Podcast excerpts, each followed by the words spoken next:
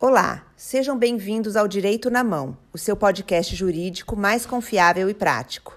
Nesse podcast, os advogados do escritório de advocacia Brandão Canela irão te manter informado sobre os seus direitos e novidades jurídicas, de maneira clara e direta, a fim de possibilitar o alcance por todos.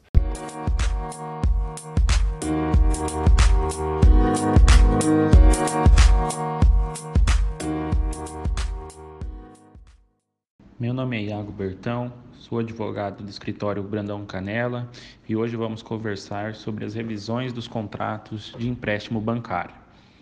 Eh, desde 2020, estamos enfrentando a pandemia mundial causada pelo vírus SARS-CoV-2, popularmente conhecido como coronavírus, que causou inúmeras restrições em relação à circulação de pessoas, causou o fechamento dos comércios por longos períodos, uma limitação da capacidade dos estabelecimentos e entre outras medidas. Por esta razão, muitas empresas tiveram uma grande redução de receita e se viram com diversos empréstimos contraídos que não conseguiam adimplir com as prestações. E o que fazer quando nos deparamos com um empréstimo em atraso que não conseguimos pagar corretamente? A primeira medida é procurar um advogado especializado no assunto que, para que possa analisar as, as cláusulas do contrato a fim de verificar qualquer abusividade. Muitas instituições financeiras impõem condições abusivas ao contratante que, sem saber da legalidade dessas cláusulas ou em um momento de necessidade, assinam um contrato que em pouco tempo não conseguirão cumprir.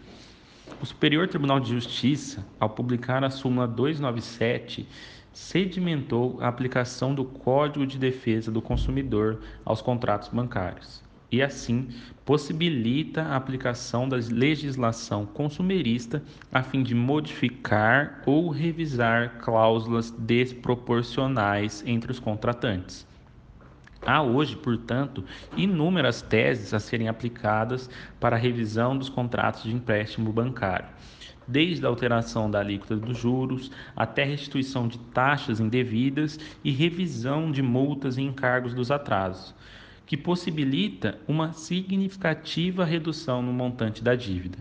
Ressalta-se ainda que essas teses mencionadas não são aplicáveis apenas aos contratos de empréstimos e podem alcançar outros contratos bancários, como os de cartão de crédito e cheque especial, por exemplo.